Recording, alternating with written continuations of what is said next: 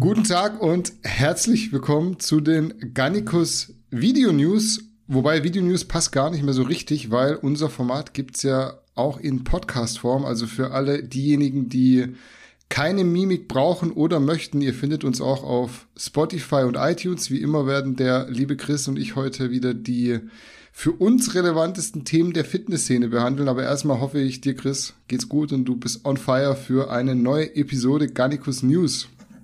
Ja, wie schon im Vorgespräch dir mitgeteilt, fühle ich mich müde, aber das soll natürlich die Garnicus News nicht beeinträchtigen. Ja, die Müdigkeit, die bekommen wir weg, während du noch ein bisschen wach wirst beginnen wir vor dem ersten Thema wie immer mit einem kurzen Schwenk in den Garnicus Shop. Da gibt's prinzipiell gar nicht mal so viel zu erzählen, weil wir aktuell recht gut dastehen, was die Lagerbestände angeht. Eigentlich ist alles da, soweit ich das jetzt vorhin beim Drüberschauen überblicken konnte. Zumindest alles bis auf Galenicus und Stimcaps, da arbeiten wir an einer Lösung, aber ich muss da, habe ich mir sagen lassen, ein bisschen vorsichtig sein, dass ich nicht zu viel verspreche, weil nachher zerschlägt sich unser Plan wieder und dann gibt's schlechte Stimmung, sowohl bei euch als auch bei uns. Was ich heute auf jeden Fall noch kurz ansprechen wollte, ist ein neues Bundle, das ihr bei uns im Shop ab sofort bekommt, und zwar den Gannicus Regenerationsdeck. Der besteht aus jeweils einer Dose Somnia Readapt Stack und Melatonin Plus, also allem, was ihr braucht, um gut zu schlafen und zu regenerieren. Die Kombi gibt's bei mir so eigentlich fast jeden Tag, also abends vorm Schlafen. Eine Portion Somnia mit zwei bis drei Kapseln Melatonin extra und irgendwann im Tagesverlauf drei Kapseln Readapt Stack. Ich schwör drauf, allein weil man es auch relativ deutlich tracken kann über die Apple Watch, sprich wie effizient man schläft etc. pp. Das Bundle gibt's auch mit zwei Dosen Somnia, also je, jeweils jede Geschmacksrichtung. Einmal Holunderblüte, Limette und einmal Passionsfrucht Vanille. Also wie gesagt, ich kann das so nur uneingeschränkt weiterempfehlen, das Ganze mal zu testen und sich dann am Ende selbst zu überzeugen. Ich bin mir relativ sicher, ihr werdet es nicht bereuen. So denkt eigentlich jeder, dem ich Somnia und Co. bisher ins Herz gelegt habe. Und gerade beim Regenerationsdeck habt ihr halt alles schon mit dabei. Da muss man nicht viel denken und kann noch dazu bisschen was sparen. Deshalb am besten den Shop abchecken, fleißig shoppen. Und der Chris und ich widmen uns dem ersten News-Thema. Wir starten heute wieder mit Wettkampfsport, wie sonst auch relativ häufig. Thema ist Sascha Stendebach, ein deutscher Powerlifter, der jetzt streng genommen schon vorletzte Woche gleich drei IPF-Weltrekorde aufgestellt hat bei den Western European Classic and Equipped Powerlifting Championships, sehr langer Name, hat der Sascha 210 Kilo gedrückt und 280 Kilo gebeugt. Danach gab es dann schon beim zweiten Kreuzhebeversuch mit 364 Kilo den ersten Weltrekord im Total. Den zweiten und den dritten Weltrekord hat er aufgestellt beim dritten Deadlift Try mit 373 Kilo und dem daraus resultierenden endgültigen Total von 873 Kilo. Powerlifting ist ja dein Element. Du kanntest Sascha Stendebach auch, ich erst seit letzte Woche. Das muss ich offen und ehrlich zugeben. Dementsprechend darfst du anfangen. Musst du eigentlich sowieso immer, aber jetzt erst recht. Also was sagst du zu den Leistungen von Sascha Stendebach? Also kennen, ich weiß, wer er ist. Ich kenne ihn nicht persönlich und er kennt ja. mich ziemlich sicher auch nicht persönlich. Ähm, oder, oder weiß nicht mal, wer ich bin. Aber ja, er ist natürlich ein bekannter Name. Ist wahrscheinlich der der ähm, herausragendste deutsche Powerlifter im Moment in der 93 und das noch in der 93er Klasse, also ist dann nicht ein Super Heavy. Und ja, ein sehr, sehr guter Heber. Diese, diese Hebeleistung, die er da vollbracht hat mit diesen ähm, 373, habe ich es richtig? Ja, 373, ja. Mit Stiff Bar, mit äh, Competition Plates, also eben richtig, nicht irgendwelche Bumper, nicht irgendeine Stange, die sich übermäßig verbiegt. Ähm, nach IPF-Regeln, das ist eine enorme Leistung und eben zu Recht Weltrekord in der 93er Klasse. Ähm, seine andere Leistung, Kniebeuge mit 280, ist jetzt das ist natürlich gut, ist aber nicht überragend. Und seine Bankdrückleistung für die 93er Klasse ist auch eher stark. Also 210 Bankdrücken Das ist auch sehr, sehr stabil. Sascha ist auch noch nicht besonders alt, also er geht gegen die 30 zu, wenn ich das richtig im Kopf habe. Ähm, macht halt seit 2011 äh, Wettkämpfe und hat sich kontinuierlich gesteigert. Ich habe geschaut, was er an seinem ersten aufgezeichneten oder, oder festgehaltenen Wettkampf, was er da geleistet hat. Das war ein Total von 575 Kilogramm und er hat sich also jetzt um gute 200 Kilogramm im Total ähm, gesteigert über diese zehn Jahre. Wenn man das auf die einzelnen Disziplinen runterbricht, er hat 180 Kilogramm gebeugt da beim ersten Wettkampf, also dort hat er plus von 100 Kilogramm, hat 145 gedrückt, da auch ein anständiges Plus und schon ansehnliche 250 Kilogramm gezogen, damals noch mit 85 Kilogramm Körpergewicht, also er hat vom Körpergewicht gar nicht wahnsinnig viel aufgebaut, aber hat sich sehr, sehr spezifiziert.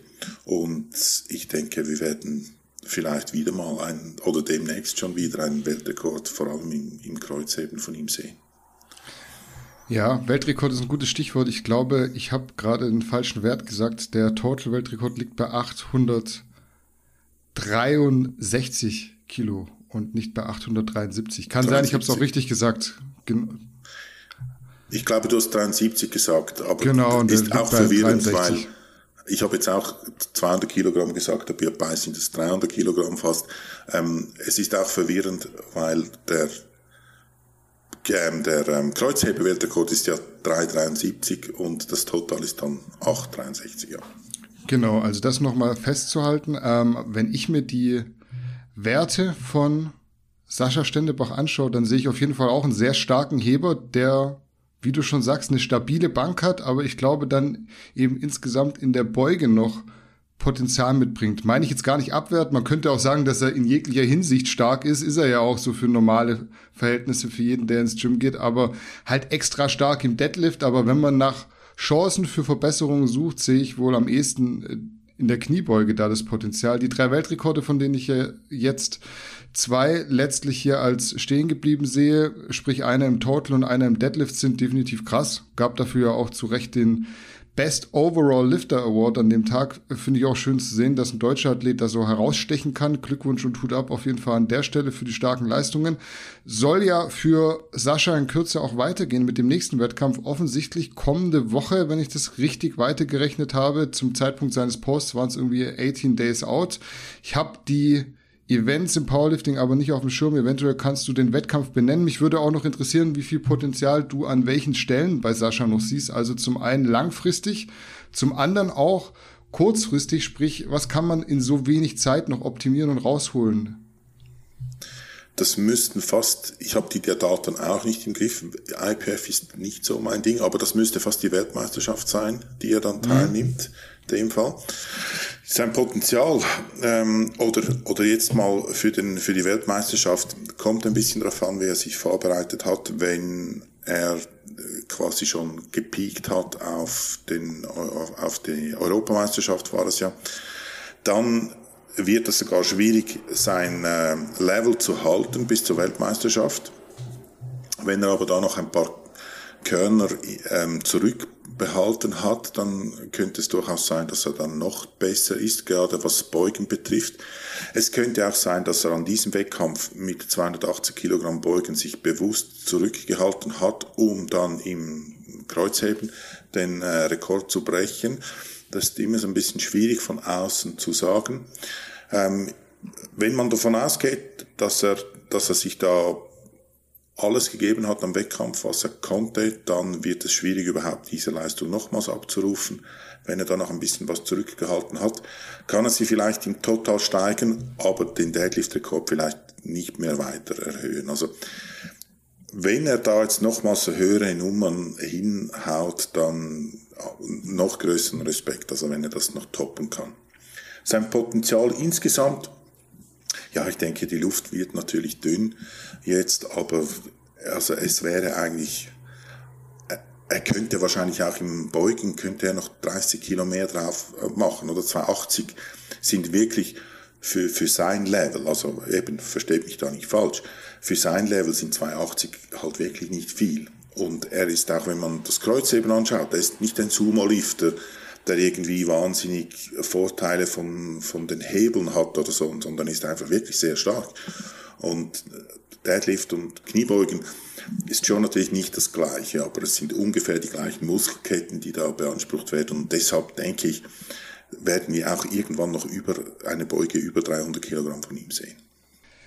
Beim nächsten Thema wird es wieder etwas hitzig. Es geht um TikTok, wo ja Dinge relativ schnell mal viral gehen können. Und genau das ist auch mit einem Video von einem Mann namens Kevin Clevenger passiert. Der hat auf TikTok eine Transformation hochgeladen, die er im Zuge einer Wettkampfvorbereitung durchgemacht hat und ist da mit einer Nutzerin aneinander geraten, die so nach dem Motto vorher war besser kommentiert hat.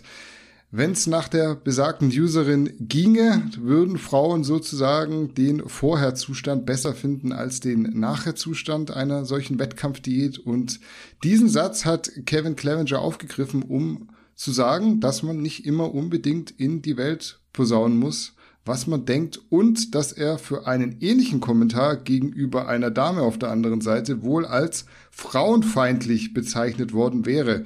Ich hoffe, ich habe das so ganz gut zusammengefasst und jetzt würde mich natürlich interessieren, was du von der Geschichte hältst und ob du denkst, dass da bei Männern und Frauen wirklich gerne mal mit zweierlei Maß gemessen wird. Gibt es keine Altersbeschränkung auf TikTok? Also mir kommt das irgendwie vor wie ein Kindergartentheater von Fünfjährigen.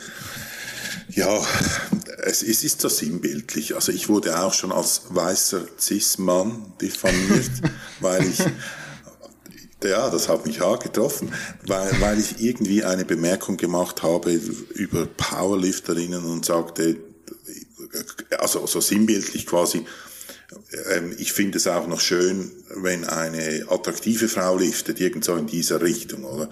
Mhm. Und da wurde ich als weißer Cis-Mann beleidigt. Ähm, lustigerweise wusste ich, was CIS bedeutet in einem anderen geschichtlichen Kontext mit dem österreichischen, ungarischen Reich. Ähm, wo musste ich doch das mal nachschauen. Aber es ist schon, es, es gibt halt immer Leute, die halt wie diese Frau ungefragt ihre Meinung kundtun, unbedeutende Leute, und ich meine das nicht abwertend, sondern unbedeutend im Sinne von keine Celebrities oder Journalisten oder irgendwas ihre Meinung zu irgendwas kundtun. Und dann auf der anderen Seite dieser Typ, der diese zwei Bilder ähm, gepostet hat, offenbar sie auch ziemlich aus dem Kontext zitiert hat. Also er hat da wahrscheinlich irgendwie auch eine schwache Minute und hat sie aus dem Kontext zitiert und hat dann sowas konstruiert. Und dann geht heute sowas viral. Also ich, ich bin erstaunt, oder? Das ist, ich, vom Niveau her finde ich das tiefer, als wenn irgendwo in China ein Sack umfällt. Oder? Aber offenbar geht das auf den sogenannten sozialen Medien, ich denke immer, das sind asoziale Medien, geht das viral und man echauffiert sich so ein bisschen darüber und dann zwei Tage später kennt die Geschichte niemand mehr. Ja, ich muss da zwei Sachen vorwegschieben, glaube ich, um das zumindest so neutral wie möglich bewerten zu können. Also zum einen dass der Protagonist der Story den Clip seiner Streitpartnerin wohl etwas aus dem Kontext gerissen hat. Das war das, was du auch schon gesagt hast. Zum anderen, dass wir eben auf Social Media sind und wer sich dazu entscheidet, Dinge von sich öffentlich zu posten, der muss auch damit rechnen, dass jemand darauf reagiert und Kritik übt. Jetzt so allgemein zu dem speziellen Fall muss ich halt sagen, dass wir immer viel über Toleranz reden, beziehungsweise dass immer viel Toleranz gefordert wird, manch einer aber dann doch selbst nicht immer so tolerant ist, wie es von anderen erwartet wird. Ich denke auch, dass sehr viele Frauen es optisch ziemlich attraktiv finden, wie der Mann nach seiner Transformation ausgesehen hat. Vorausgesetzt, wir reden hier vom selben Charakter, würde ich, glaube ich, bei vielen Frauen ähm, vermuten, wenn sie ehrlich sind, dass die Wahl auf den muskulöseren Körper fallen würde. Ich will das gar nicht so stark pauschalisieren, wie das jetzt von Seiten der Kritikerin gemacht wurde, weil nicht alle haben dasselbe Schönheitsideal, aber trotzdem denke ich, dass ziemlich viele Frauen Muskeln gar nicht so verkehrt finden, wie es oft propagiert wird. Eigentlich will ich da jetzt auch kein größeres Fass aufmachen, aber so ein Stück weit habe ich schon den Eindruck, dass so Männer wie ein Kevin Clevenger von einer Minderheit an Frauen sehr kritisch beäugt werden. Ich rede bewusst von Minderheit, weil da, glaube ich, eine Minderheit sehr, sehr viel Welle macht und sehr laut ist, aber das gar nicht so das Kollektiv widerspiegelt. Da fallen ja dann gerne mal Kampfbegriffe wie toxische Männlichkeit, wobei es auf der anderen Seite toxische Weiblichkeit irgendwie nicht zu geben scheint. Man will dann immer Toleranz für diese Body Positivity Geschichte, wenn dann ein Mann einfach maximal muskulös und ripped sein will, ist es aber nicht okay und so weiter und so fort. Also, wenn beispielsweise eine Sophia Thiel sagt, sie fühlt sich mit 25 Kilo mehr wohler, dann glaube ich das ihr zwar nicht, aber hey, wer bin ich am Ende, dass ich das jetzt judgen muss? Ich kann das trotzdem tolerieren und akzeptieren, weil am Ende schlafe ich wegen Sophia Thiel nachts keine Sekunde schlechter. Sonst gibt's eben statt einem gestrichenen einen gehäuften Löffel Somnia, aber ich bin wieder abgedriftet und ich will mich hier gar nicht weiter in Rage reden. Wir Männer werden ja jetzt auch nicht mit Fackeln und Mistgabeln gejagt und vertrieben, zumindest noch nicht. Deshalb auch an der Stelle leben und leben lassen. Dann muss man sich auch nicht irgendwie bekriegen, sondern kann einfach so sein Ding machen und sein Leben leben in dem Sinne. Also nebst dem all schon genannten ist natürlich noch bezeichnend und das habe ich vor ein paar Wochen auch, auch wieder erleben müssen, dass wenn eben sich Leute quasi so im Internet irgendwie auf einer Plattform darstellen, eine Meinung vertreten, die zum Teil sehr pointiert vertreten und dann Kritik erfahren dann dieses Kartenhaus zusammenbricht und dann anfangen, mit den größten Waffen aus dem Arsenal wild um sich zu schießen und eigentlich so nur weiter zeigen, ihre eigene Schwäche zeigen, zeigen, dass man sich getroffen hat und dann eben unanständig werden, auf, nicht auf irgendein Argument reagieren. Und das, ich glaube, das sieht man aus dieser Geschichte auch wieder. Da hat eine Frau wahrscheinlich nicht mal so eben krass gemeint, wie, wie das dargestellt wurde. Wenn man nämlich den ganzen Satz liest, den sie gesagt hat, dann ist es nämlich überhaupt nicht diffamierend, finde ich. Er hat nur das gehört, was er hören wollte, hat völlig überreagiert, Kritik unfähig und so hat das Ganze seinen Lauf genommen. Wir sehen das tagtäglich. Weiter geht's mit Johannes Lukas, der mittlerweile tatsächlich fast in jeder Folge irgendwie Erwähnung findet, wenn auch nur passiv durch seine Zöglinge. Dieses Mal geht's aber um ihn selbst, denn Johannes verlässt seinen Supplement-Sponsor, was sich ja im heutigen Game nicht wirklich besonders anhören mag, aber in dem Fall ist es das schon, weil Johannes war fast zehn Jahre dort. Jetzt ist auf jeden Fall Schluss. Allerdings gibt's in dem Zusammenhang kein böses Blut, auch wenn Johannes direkt klar macht, dass es zum ersten Zehnten einen neuen Sponsor geben wird. Wie überraschend kam für dich dieses Video? Ich hätte ja gedacht, Johannes geht mit der Firma irgendwann in YouTube-Rente. Ja, das hat mich total überrascht. Also das hätte ich jetzt wirklich nicht gedacht. Es war, auch wenn er das nie gesagt hat, aber es war in, in frühen Videos war schon klar, dass er andere Angebote bekommen hat, offensichtlich, und er da einfach zu ähm, Best Body Nutrition heißen sie, ähm, dazu gehalten hat und sich da nicht ablenken ließ. Entsprechend emotional hat er auch das in seinem Video dargestellt, dass die Zusammenarbeit jetzt endet. Ich interpretiere jetzt mal herein, dass es einen finanziellen Hintergrund unter anderem haben wird, also oder ziemlich sicher einen finanziellen Grund, Hintergrund, und er da mit irgendeinem Sponsor neue Wege gehen wird. Das Spannende ist jetzt ein bisschen, wohin wird das Johannes Lukas schlagen? Ähm, man darf spekulieren. Naheliegend wäre zum Beispiel da Neosubs von Uwe, weil er hat ja da schon eine Verbindung oder Rocca Nutrition, da ist er ja auch irgendwie halb dabei. Die sind aber nur vegan. Johannes ist nicht so vegan. Ähm, das passt nicht. Neosubs hat jetzt von, von dem, was er so gezeigt hat, muss man ja erwarten, dass es etwas ist, das wir überhaupt nicht auf dem Schirm haben. Ich habe mir da überlegt, wer denn das sein könnte und ähm, so Marken, die ich überhaupt nicht auf dem Schirm habe, sind so zum Beispiel Classic Body Nutrition oder wie, das, wie die heißen. Oder da die neuen, da, da Ivo von, äh, von Brosep, irgend sowas. Aber ich, ich kann mir Johannes bei keiner dieser Firmen vorstellen. Ich stelle, ich gehe davon aus, dass es eine nicht deutsche Firma oder nicht ähm, oder keine domestizierte deutsche Firma ist, sondern irgendwie eine ausländische Firma, die vielleicht in Deutschland Fuß fassen möchte.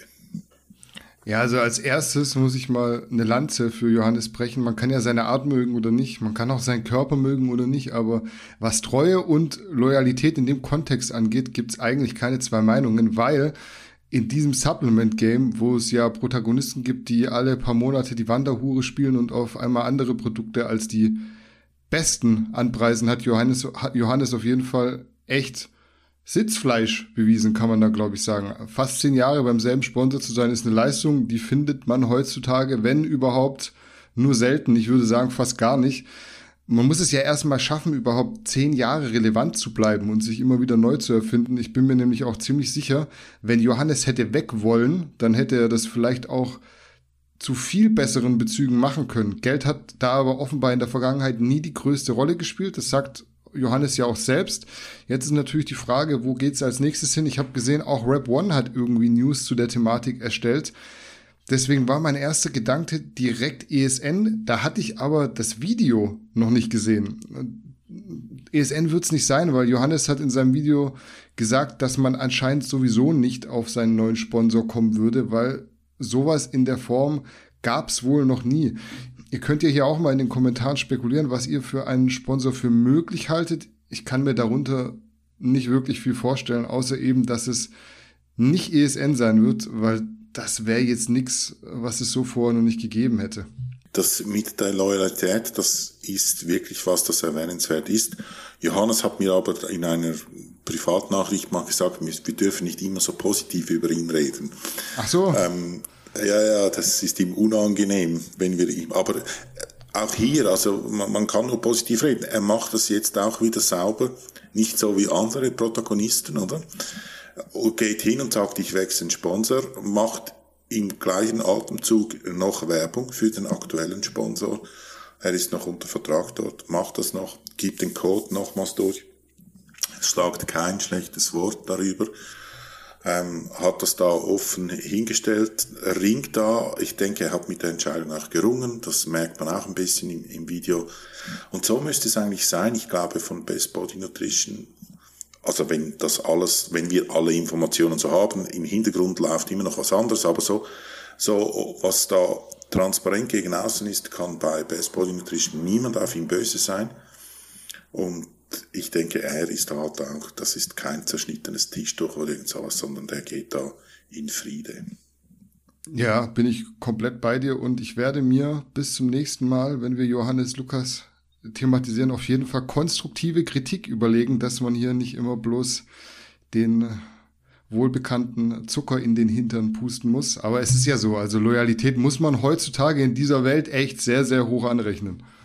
Wir bleiben noch kurz bei Johannes Lukas, habe ich gerade gemerkt. Besser gesagt bei einem neuen Video auf seinem Kanal, in dem es aber primär um Johnny Yusupov geht. Der hat sich vor ungefähr acht Wochen bei 200 Kilo Bankdrücken den Brustmuskel gerissen, aber trotz der Verletzung immer weiter trainiert, was eben so geht in dem Fall. Jetzt nach den besagten zwei Monaten ging es wieder an die erste Einheit Langhantel Bankdrücken und da hat Johnny direkt 140 Kilo paar Mal weggedrückt.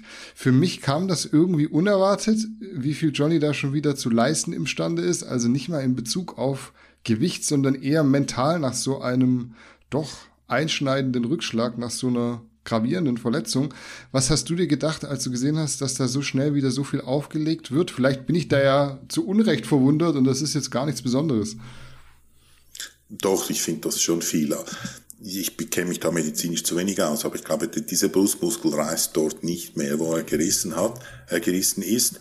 Aber äh, da, es können ja noch diverse andere Verletzungen auftreten. Also deshalb waren das natürlich, ich fand das schon viel, diese 140 Kilo. Ja. Ich betreue da ja ein paar Leute und gewisse, ich kenne den Struggle, äh, natürlich ohne Medikamente und so weiter, aber ich kenne den Struggle von Leuten, einmal die 100 Kilo hinzukriegen und er macht da acht Wochen nichts und kann da wieder 140 drücken. Ja, klar, eben ein bisschen andere Voraussetzungen, aber trotzdem, also äh, wenn man das jetzt runterbrechen würde, für jemand eben nicht unterstützt und der vorhin, sagen wir, 100 Kilo gedrückt hat, kommt jetzt zurück aus dem Spital und, und drückt dann wieder irgendwie 60 Kilo, würde ich das auch viel finden, oder nachdem, dass er acht Wochen nichts gemacht hat. Aber, aber dieser Typ, der ist ja so cool, der ist ja Sub-Zero, oder? Also der, der lässt sich ja von überhaupt nichts äh, beeindrucken und macht da sein Ding. Und Johannes probierte ja ihn ein bisschen zurückzuhalten, aber der hat einfach, der hat einen Plan, der wollte 140 drücken und hat das da irgendwie ohne mit dem Auge zu zwinken gemacht und relativ saubere Wiederholung habe ich gefunden. Ja, ich habe es ja schon gesagt, ich war echt sehr überrascht, wie viel Johnny da so kurze Zeit nach seinem Abriss wieder gedrückt hat. Ich sag bewusst nicht drücken konnte, weil dass er es im Tank hat, war für mich weniger überraschend zumindest als der Fakt, dass er es am Ende auch gemacht hat.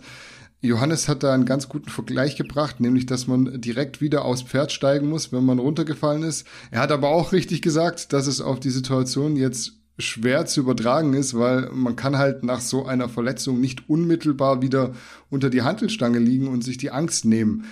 Es hört sich auch sehr viel einfacher an, als es in Wirklichkeit ist. Da gehört viel mentale Stärke dazu, wie gesagt, sich nach so einem Trauma komplett unbeeindruckt zu zeigen. Also ich könnte es nicht. Ich habe immer noch mehr oder weniger die Angst, dass irgendwas schief geht, wenn ich eine falsche Bewegung mache oder zu viel Gewicht benutze. Und meine letzte OP ist über 18 Monate her. Am Ende ist es auch nicht vergleichbar, das weiß ich. Ich habe meine Verletzung damals auch viel zu lange undiagnostiziert und unverschuldet undiagnostiziert mit mir rumgeschleppt und da programmiert man natürlich von Tag zu Tag mehr ins Unterbewusstsein ein.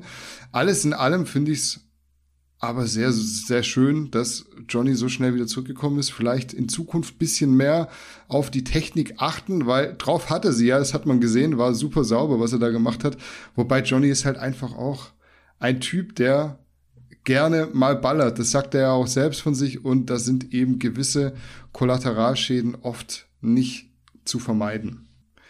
Wir greifen auch heute nochmal Paul Unterleitner als Themenblock auf, weil, so wie ich es verstanden habe, nimmt Paul am kommenden Wochenende in Österreich an einem NPC Regional Event teil und dadurch kann er sich dann für den NPC Qualifier am nächsten Tag qualifizieren, auf dem dann wiederum eine oder mehrere Pro-Cards der IFBB Pro League vergeben werden. So kann man es, glaube ich, kurz zusammenfassen. Der Clou an der Story ist, dass es auf solchen NPC-Events wie gewohnt keine Tests gibt, also keine Doping-Tests und deshalb stellen viele jetzt natürlich noch mehr Pauls Naturalstatus in Frage. Ich fand es letzte Woche schon echt gut, was für eine Diskussion wir durch die News losgetreten haben. Also wirklich, ich finde das sehr lobenswert, wenn man sachlich über solche Themen debattieren kann. Gut, man muss dazu sagen, das mit dem hohen Niveau haben in den Kommentaren einige dann doch nicht hinbekommen, aber nichtsdestotrotz muss man ja auch bei sowas unterschiedlicher Meinung sein dürfen. Unser Standpunkt kam ja rüber, auch wenn wir natürlich niemals auch nur für irgendwen die Hand ins Feuer legen würden. Was sagst du denn jetzt dazu, dass Paul an ungetesteten Wettkämpfen teilnimmt? Ist es in irgendeiner Form ein Indiz für dich? Überhaupt nicht. Ich finde es mutig, dass er das macht. Ich finde das sehr, sehr lobenswert, dass er das macht. Ich sage jetzt mal, ich habe keinen der anderen Athleten gesehen. Äh, ich sage, er wird untergehen dort. Sage mhm. ich jetzt einfach weil wenn ich da gewisse, glaube ich, Classic Physik ist da im, im, im Raum und wenn ich da zum Beispiel einen Chang, ist da, ist Chang auch Classic Physik? Chang ist Mans Physik. Das ist höher, tiefer, also tiefer. von der Muskel tiefer, ja. Tiefer. Und wenn ich, wenn ich einen Chang anschaue, einen Chang sein Rücken, oder, das ist was anderes. Natürlich, Chang ist filigraner, kleiner, vielleicht von der gesamten Muskelmasse weniger, aber wenn man den Rücken anschaut eines Chance, das sind einfach Welten, finde ich, oder? Also dort sieht man dann halt schon die Unterschiede zwischen, zwischen unterstützt und, und nicht unterstützt. Ich finde das, finde das sehr lobenswert, dass sich da Paul getraut, dass er da keine Bemühungsängste hat, weil nach wie vor, ich kaufe ihm das ab mit seinem Status, dass er das macht. Ich hoffe einfach nicht in, in seinem Sinne, dass er anfängt zu unterstützen, denke ich auch nicht. Ich hoffe es darum für ihn nicht. Jetzt ist er als, als nicht unterstützender Athlet, hat er einen Namen, hat er einen, ein Standing, hat er eine eine Ausstrahlkraft. Wenn er jetzt unterstützen würde, dann ist er einer von vielen, sage ich, die dann halt da auch Wettkämpfe machen und dann ist es halt eben, wie viel nimmt er oder wie viel nimmt er nicht, hat dann wahrscheinlich viel damit zu tun, wie erfolgreich oder wie erfolgreich das ein, oder eben nicht ist. Da, deshalb hoffe ich, dass er so bleibt, eben Netty bleibt, vielleicht hin und wieder seinen Abstecher in die IFBW macht, dann sieht man halt auch mal die Unterschiede. Eben, wie gesagt, ich finde das sehr charakterstark, dass er das macht und war überrascht, dass er diesen Schritt wagt, ja. Also klar, Paul startet jetzt als Naturalathlet in einem Verband, der keine Tests macht. Das ist ja prinzipiell erstmal nicht verboten, haben schon andere vorhin gemacht und auch Brose beispielsweise wollte letztes Jahr, glaube ich, bei einem NPC-Event starten. Ich habe jetzt keine Ahnung, wie stark die Konkurrenz in Österreich sein wird, aber im Normalfall wird man da, denke ich, sehen, dass es zwischen Netty und Enhanced schon einen sehr, sehr deutlichen Unterschied gibt. Natürlich kann ich mich da jetzt auch massiv täuschen, aber ich bezweifle schon sehr stark, dass Paul da am Ende mit einer Pro-Card nach Hause geht. Also das halte ich fast schon für kategorisch ausgeschlossen. Vielleicht macht er eine gute Platzierung beim Regional Event, aber ich denke spätestens beim Pro Qualifier trennt sich dann die Spreu vom Weizen.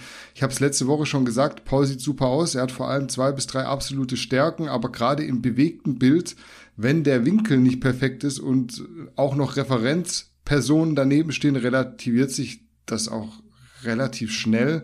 Da wird auch gerne mit Fisheye-Objektiv gefilmt und so weiter. Also man darf das nie so eindimensional bewerten, wie man das auf YouTube oder in Thumbnails, auf Instagram-Postings alles sieht. Wie gesagt, ich habe keine Ahnung, wer da in Österreich an den Start geht, aber in der Regel kommen da andere Kaliber, mit denen man sich messen muss. Beispielsweise auf dem Pro Qualifier in Polen waren echt auch ein paar Granaten mit dabei. Da siehst du dann als Naturalathlet einfach keine Sonne. Selbst dann nicht, wenn du jetzt rein theoretisch Fake-Netty wärst, aber nur so geringfügig unterstützen kannst, dass im Netti-Verband nicht auffällt, dass du unterstützt. Also ich bin gespannt, aber so sieht ungefähr meine Prognose aus. Da bin ich relativ nah bei dir. Ja, sollte er eine gute Platzierung jetzt machen, dann bin ich der Erste, der sagt, ja, ich habe mich getäuscht oder so. Aber einfach meine Einschätzung von außen ist eben, ohne die anderen gesehen zu haben, das, das ist doch kein Land. Und, und, und wenn er gut abschneidet, umso besser. Also Gratulation im Voraus, aber eben ich, ich kann es mir einfach nicht vorstellen. Wir kommen zu einem Thema, das aufgrund der Nachfrage bei uns offensichtlich für fragende Gesichter gesorgt hat. Und zwar habt ihr uns des Öfteren angehauen, warum der eine oder andere More-Protagonist, eventuell auch ESN-Protagonist, das weiß ich jetzt nicht genau, aktuell vermeintliche Fremdwerbung für GOT7 macht. Also für diejenigen, die es noch nicht wissen und mitbekommen haben, ESN und More sind ja fusioniert. Auch das scheint bei manchen noch nicht angekommen zu sein. Vayu ist da in diesem Unternehmensbündel auch mit drin und GOT7 könnte das allem Anschein nach inzwischen auch sein. Ich formuliere das mal bewusst wasserdicht im Konjunktiv, obwohl es da eigentlich schon relativ wasserdichte Ankündigungen via Instagram Stories gab. Frage an dich, wieso siehst du diesen, ich nenne es mal anscheinenden Erwerb von GOT7 und was mich auch interessieren würde, bist du Fan von solchen High-Protein-Produkten oder ja, Light-Varianten herkömmlicher Lebensmittel? Ja, dann nehme ich das gleich vorweg. Nein, ich finde das nicht gut. Die, diese All-Protein draufschreiben und dann ist es ein Verkaufshit und dann ist es gesund ich verstehe das auch nicht, wie andere Leute da aus Düsseldorf und so weiter sagen, ein fitnesstaugliches Essen, wenn es Protein drin hat. Also es gibt nicht fitnesstaugliche oder fitness nicht untaugliche Essen. Es gibt auch mit, mit dem gesund und ungesund muss man wahnsinnig vorsichtig sein. Das ist, es gibt, Zucker ist nicht per se ungesund zum Beispiel. Und deshalb bin ich natürlich gar nicht so Fan von, von diesen High-Protein- und Light-Geschichten. Da wird künstlich irgendwas dazugetan. Ähm, ich gehe davon aus, ganz, ganz, ganz trivial, dass, dass so wie das Essen wächst auf dem Feld oder im Stall oder wo auch immer, so ist es am besten. Und wenn wir da noch probieren, das mit Zusätzen zu versehen, machen es wir nicht unbedingt besser. Es verkauft sich dann besser. Deshalb, ja, natürlich greife ich auch zum Teil auf solche Produkte zurück. Oder ich habe auch mal irgendwie ein, keine Ahnung, ein Proteindrink, ein fixfertiger, den man kaufen kann oder oder äh, Leitprodukte, wenn ich das Gefühl habe, ich muss Gewicht verlieren äh, und ähm, mir ein paar Gramm Kohlenhydrate sparen, dass ich dann eher auf ein Leitprodukt zurückgreife, anstelle Wasser zu trinken oder halt eben was mit etwas Zuckerhaltiges. Also ich bin kein Fan von dem und ich finde auch, wenn man zum Beispiel Chips isst, dann soll man Chips essen. Da müssen die mhm. nicht viel Protein drin haben. Und wenn man Schokolade isst, dann soll man Schokolade essen. Ich behaupte, ob es jetzt dort 5 Gramm Protein mehr drin hat, das spielt sowieso keine Rolle. Also überhaupt keine. Und äh, ich finde auch, oder ich, wenn man mit Öl das Fleisch anbraten soll, dann soll man es mit Öl anbraten und dann nicht mit dem Spray irgendwie Öl hineinsprayen und so weiter, sondern man muss das viel entspannter sehen, denke ich persönlich. Jetzt zur äh, ganzen Übernahmespekulation. Ähm, ich probierte über die Kanäle, die mir zur Verfügung stehen, das nachzuprüfen. Da ist offenbar noch nichts öffentlich bekannt, deshalb die, deine Formulierung im Konjunktiv ist sicher angebracht, weil man einfach noch nichts schwarz-weiß hat. Ich habe auch diese Unternehmenszahlen, die ich anschauen konnte, habe ich mir für diese GAT7 angeschaut. Das ist jetzt nicht eine Riesenfirma, oder? Also man, man hat irgendwas ähm, reportet einen Umsatz von irgendwie 800.000 bis eine Million. Das ist jetzt nicht so riesig, würde ich jetzt mal sagen.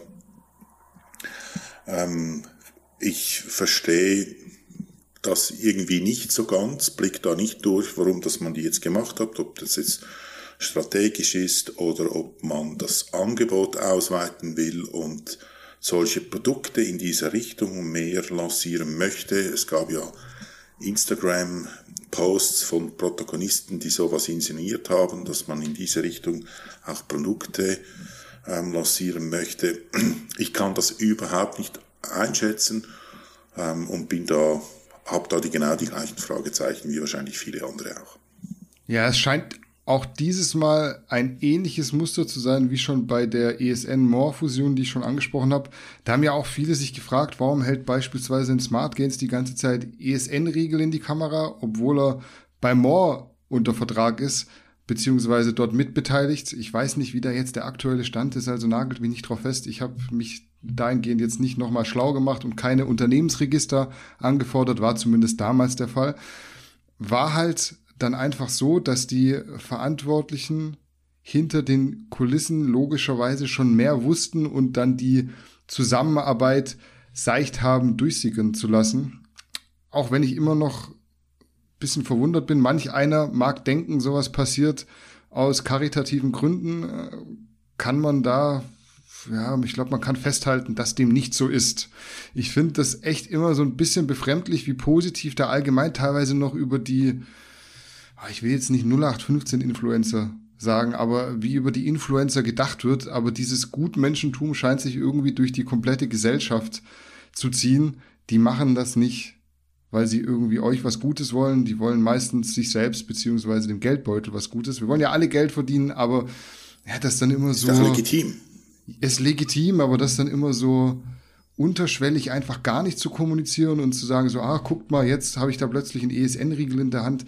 Ich finde das so ein bisschen schwierig. Klar, man testet als Unternehmen durchaus auch mal Konkurrenzprodukte, aber offen zeigen, was genau getestet und eventuell sogar für gut befunden wird, passiert halt selten oder sagen wir es so, prinzipiell passiert sowas gar nicht. Zum Business Move jetzt, dass ESN mit GAT7 arbeitet, beziehungsweise GAT7 aufgekauft hat, offensichtlich offenbar, scheinbar, allem Anschein nach.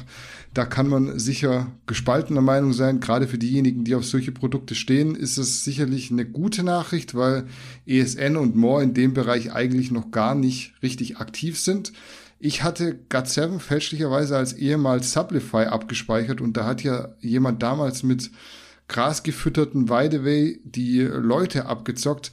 Deshalb war ich am Anfang da sehr skeptisch und kritisch. In dem Fall musste ich mich aber eines Besseren belehren lassen. Also die Connection, wie ich sie vermutet hatte, die gibt's demnach nicht. Das muss ich jetzt an der Stelle auch sagen.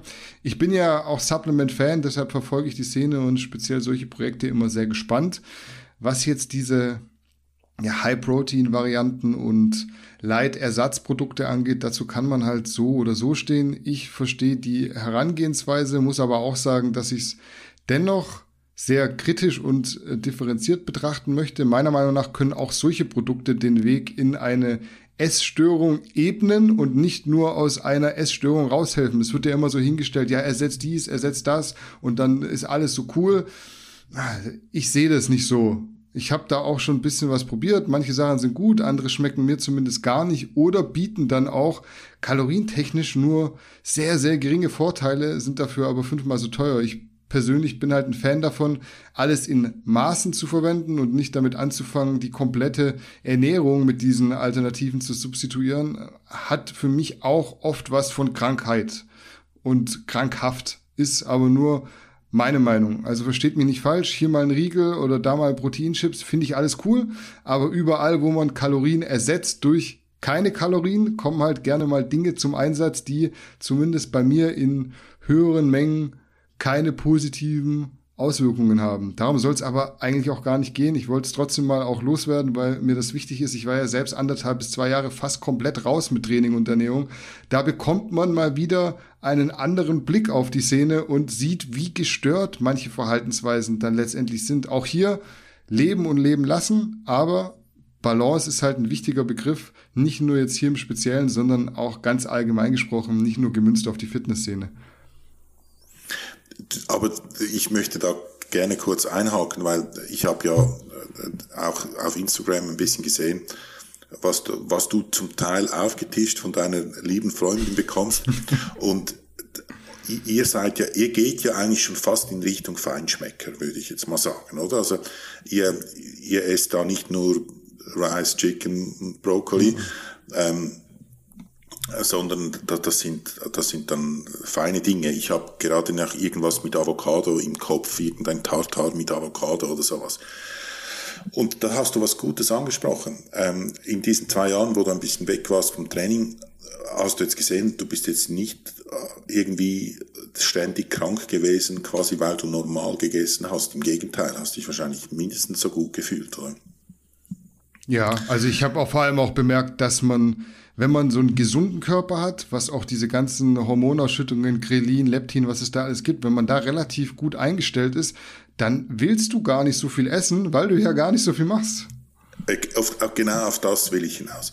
Ich meine eben, ich möchte jetzt hier nicht einen, den Kreuzzug gegen Flav Drops oder irgend sowas ähm, anzetteln. Das, das soll jeder nehmen. Da habe ich, das tut mir nicht weh ich habe einfach das Gefühl, all diese Dinge, wenn man dann eben Flav Drops oder Flav Pulver verwenden muss, um irgendwelche, damit ich meinen, mein Lust auf Süßes stillen kann, das geht in Richtung Essstörung. Dann ist man irgendwie falsch, wenn man so eine übertriebene Lust auf etwas Süßes oder auf etwas Herzhaftes bekommt, weil man eben einen Minicut oder irgend so ein Bullshit macht und, oder die Kohlenhydrate auf Null runterfährt, ja, der Körper schreit irgendwann danach. Und all diese Dinge, die gibt es nur, weil man solche komische Ernährungsstrategien hat, vielleicht äh, abgeleitet von komischen Körperbildern, die dann zu diesen Strategien führen und so weiter. Aber all dieses Zeugs, die brauchen wir nicht. Wir können auch ohne das schöne Körper haben oder attraktive Körper oder schlanke oder muskulöse das sind alles irgendwie, keine Ahnung, Ernährungsbeheben oder das probierte Beheben von Ernährungsfehlern oder von, von Ernährungsstörungen, aber brauchen tut das niemand.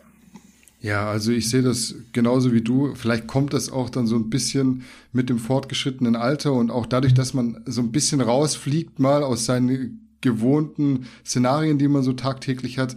Ich finde es wichtig, dass man einmal zumindest am Tag wirklich richtig gut isst, gute Lebensmittel, nette Kreationen, dann auch wirklich zusammen isst, Handy mal weglegt und abends einfach so, ja, in guter Gesellschaft seine Mahlzeit zu sich nimmt, dann will man auch gar nicht noch acht Ben und Jerry's essen, weil man hat dann gute Gespräche und fühlt sich gut. Man muss auch nichts ersetzen, weil irgendwie so in einem drin alles harmonisiert, alles harmonisch ist. Und das ist mir aufgefallen. Ich brauche dann nicht mehr dieses, ja, jetzt habe ich eigentlich schon eine gute Portion gegessen. Vielleicht sind es dann auch mal zwei Lachsfilets statt eins. Die haben bestimmt auch ordentlich Kalorien. Ich tracke ja auch aktuell überhaupt nicht. Aber du sagst halt dann danach nicht mehr, ja, jetzt muss ich aber noch was Süßes und dann brauche ich noch dies und weil ich dieses Süße jetzt brauche, dann muss ich das ersetzen, weil sonst sind es zu viel Kalorien. Ich denke halt, wenn alles so rundum gut passt und ausbalanciert ist, dann hast du diese Cravings gar nicht so sehr. Und ja, es ist mir so sehr wichtig, das zu sagen, dass man auch in, in Form eines Alltagsathlets sehr gesund sich ernähren kann und gesund eben auch auf die Psychologie betrachtet und auf die ment mentale Stärke, die man dann irgendwann mitbringt und nicht nur auf dieses, ich ersetze jetzt Zucker durch Substanz XY. Das ist, glaube ich, so, was immer ein bisschen zu kurz kommt, weil man kann da ein gutes Gleichgewicht schaffen, auch wenn man sich gewisse Dinge gönnt und dann hat eben die Barbecue-Soße von Heinz irgendwie auch mal auf den kleinen Klecks 6,8 Gramm Zucker oder Kohlenhydrate, das macht so den Braten nicht fett. Es ist so, wie gesagt, in Maßen und nicht in Massen und dann funktioniert es auch. Auf jeden Fall habt ihr jetzt äh, damit unsere Meinung zu dieser Thematik ist ein bisschen in eine andere Richtung abgedriftet.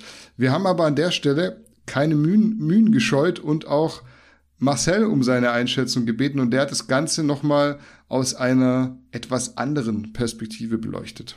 Salut Freunde, ich hoffe euch geht's gut und ihr habt Spaß bei der aktuellen News-Folge. Danny hat mich darum gebeten, einmal euch eine kleine Einschätzung zukommen zu lassen, warum denn aktuell ESN so vorgeht, wie sie vorgehen. Denn es wurden jetzt ja in diesem Jahr unter anderem More Nutrition gekauft, beziehungsweise die Firmen wurden fusioniert. Und das Ganze ist jetzt nochmal passiert. Denn mit God7 wurde eine weitere Marke von ESN Fitmart bzw. diesem Konglomerat gekauft. Meine Einschätzung ist wie folgt. Ich halte jetzt God7 für keine extrem attraktive Marke. Die hat jetzt nicht eine mega Brand Awareness, wie das zum Beispiel ein Apple hat. Warum also so eine Marke kaufen? Naja, God7 hat natürlich schon Produkte in der Palette, die ESN, More und Co. aktuell noch nicht in der Palette haben. Und für mich sieht das ganze Vorgehen von ESN, More, wie sich das Ganze auch nun schimpfen mag, eigentlich so aus, dass sie versuchen, ein möglichst breites Portfolio abzubilden, um den ganzen Laden dann am Ende des Tages zu verkaufen, beispielsweise an eine Private Equity Firma oder eben auch, wie das schon Foodspring gemacht hat, an eine Firma aus der Lebensmittelbranche. Ich kann mir nicht so richtig vorstellen, dass ESN gesagt hat, Mensch, hier God7, das ist eine Marke, das, was die hinbekommen, das kriegen wir nicht hin. Das sehe ich überhaupt nicht so, denn man muss ja eines ganz klar sagen, ESN, wenn die in den Snackbereich gehen, wie beispielsweise bei den Proteinriegeln, dann sieht man ja schon sehr, sehr deutlich, dass sie da doch ja wirklich ein sehr, sehr gutes Produkt hinbekommen. Und bei solchen Proteinchips etc., das ist so, ich will das Produkt jetzt gar nicht kleinreden, aber das sind so ein bisschen Snacks, die kann man von der Stange kaufen. Das wäre jetzt beispielsweise auch für uns gar nicht so ein großes Problem, solche Proteinchips auf den Markt zu bringen und die dann entsprechend mit unserem Logo, mit unserer Verpackung ähm, zu segnen und dann wären das eben die Gannicus Proteinchips, ohne dass man da jetzt so eine wirklich eigene Formel hat. Ich glaube, der ein oder andere kennt das von euch der bei Rossmann, DM und Co. schon mal einen Proteinriegel gekauft hat und sich gewundert hat, dass er von einer anderen Marke äh, einen Proteinriegel hatte, der genauso aussah, genauso geschmeckt hat und dieselben Nährwerte hatte. Also dementsprechend für mich sieht das Ganze so aus, als ob dieses More ESN jetzt auch God 7 Ding in absehbarer Zeit veräußert wird. Man sieht das ja auch sehr, sehr stark, beispielsweise die ESN-Marke, die wird jetzt schon sehr, sehr mm, ja, an den Mainstream angepasst. Äh, das Marketing ist deutlich femininer geworden. Ich, meine Wahrnehmung ist da schon sehr, sehr klar, dass man versucht, äh, wie das ja More Nutrition geschafft hat, einfach mehr Frauen anzusprechen, den Mainstream anzusprechen und ganz, ganz klar weg von dieser typischen ähm, ja, Pumper-Zielgruppe. Ich glaube übrigens auch nicht, dass jetzt beispielsweise eine Firma wie MyProtein, also die The Hut Group, die ja auch an der Börse ist, wo BlackRock investiert ist, oder beispielsweise eine Firma wie Glanbia, dass die am Ende des Tages dieses More ESN und was da noch dabei ist, Konstrukt übernehmen, sondern das wird dann vielleicht eher an Player gehen, wie das schon bei Foodspring der Fall war oder wie bereits gesagt äh, in die Private Equity Richtung. Wir werden es aber sehen, ja, vielleicht wird sich in ein paar Jahren rausstellen, dass meine Prognose dahingehend falsch war, aber hm, ich kann es mir eigentlich nicht vorstellen, weil das Vorgehen, das, äh, das sieht man schon in anderen Wirtschaftsbereichen, ähm, das ist jetzt nicht unbedingt wirklich neu. In diesem Sinne, ich weiß, das war jetzt nicht so klassischer Fitness-Talk etc., aber ähm, man muss halt schon ganz klar sagen, ähm, dass dieses Vorgehen jetzt nicht darauf beruht, irgendwie die coolsten, besten, tollsten äh, Produkte passionsgetrieben zu machen, äh, wie das vielleicht bei uns der Fall ist, sondern da geht es schon sehr, sehr um KPIs, um Zahlen, Daten, Fakten, die in eine entsprechende Richtung gehen äh, müssen, um dann eben Investoren, Private Equity Firmen und so weiter und so weiter ähm, zu überzeugen. Ja. In diesem Sinne, ich hoffe, ihr habt Spaß mit den News und ein bisschen was zum Spekulieren. Ja, danke Marcel für deine Meinung und Einschätzung zur Causa ESN und GAT7. Das war dann für heute auch unser letztes Thema, was bedeutet, wir sind mal wieder am Ende angelangt. Hat mir wie immer Spaß gemacht. Ich hoffe euch auch. Und in diesem Sinne machen wir den Deckel drauf. Wir sehen bzw. hören uns hier nächste Woche wieder. Bis dahin, macht's gut und lasst euch nicht verarschen.